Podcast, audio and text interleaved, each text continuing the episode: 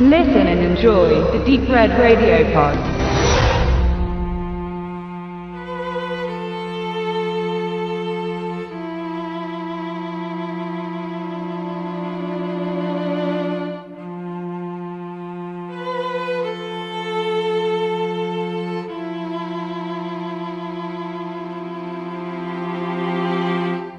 Man den vollen Rauschebart schon mal in seinem Gesicht einen gastlichen Platz zugestanden hat, um sich in einem Western äußerlich authentisch zu präsentieren, dann wäre es doch der Mühe verschwendeter Aufwand, ihn nach einem Film zu entfernen.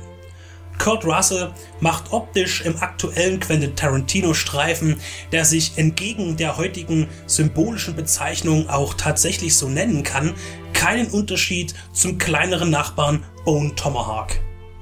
Die ökologische Idee, sofern sich Russell nicht dazu entschließen haben sollte, den Bart als ewigen Begleiter in sein Leben zu implementieren, hat sich in jedem Fall bewährt. Der für einen Bruchteil vom Hateful Eight Budget geschossene Western hält sich genauso wenig an die klassischen Konventionen des Genres wie sein Konkurrent, der in Deutschland nur auf dem Heimkinomarkt ausgewertet wird. Man wirbt bei Bone Tomahawk mit einem ungewöhnlichen Genre-Twist, der eigentlich keiner ist und bereits früh im Film klar thematisiert wird.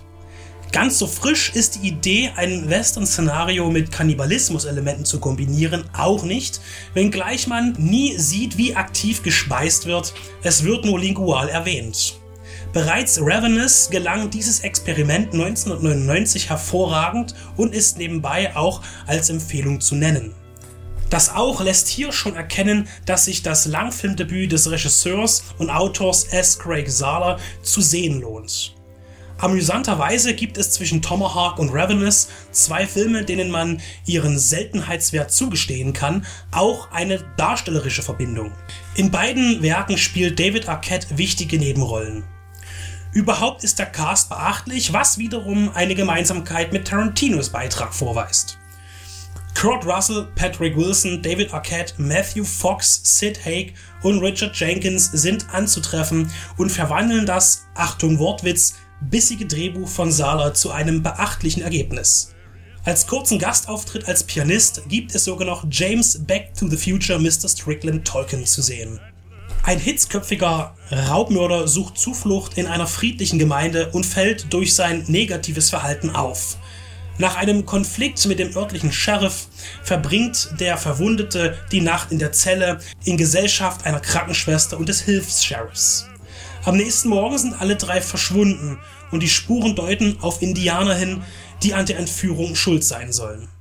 Ein kundiger Ureinwohner kann diese Mutmaßung aber bald konkretisieren und macht dabei klar, dass es sich nicht um einen normalen Stamm handelt, sondern einen, den selbst die abgekochtesten Federträger fürchten.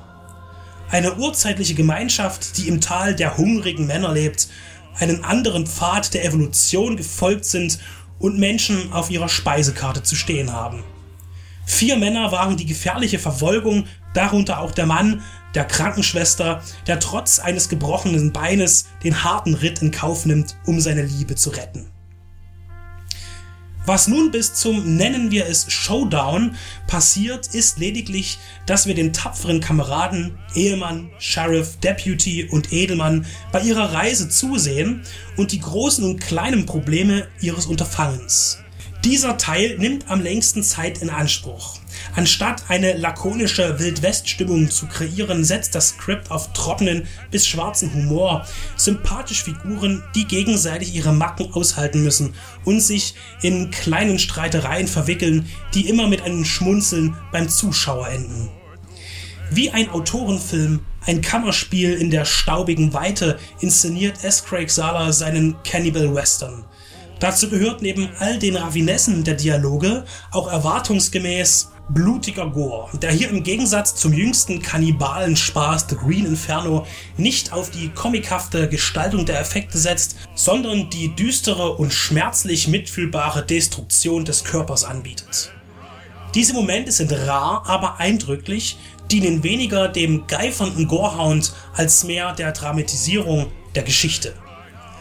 Ein Mangel, wenn man so will, ist die ausbleibende Beschreibung der wilden und brachialen Kultur der Menschenfresser. Im Vorbeigehen kann man am Ende Dinge sehen, die schockieren und Fragen aufwerfen, wie dieser Stamm lebt. Das Geheimnis darum mystifiziert natürlich, was immer einen Reiz hat und hier im Nachgang die Gedanken um das finstere Volk kreisen lässt. Somit macht Bone Tomahawk alles richtig und gibt mehr der Kannibalen-Nische, weniger dem Western einen neuen Spielgefährten. Letztlich ist es aber nicht nur Horror und Western, sondern eben auch Groteske und etwas, das sich mit Komödie nicht passend beschreiben lässt, aber dennoch irgendwie eine ist. Ein kleines, dreckiges Meisterwerk mit überraschend vielen Facetten.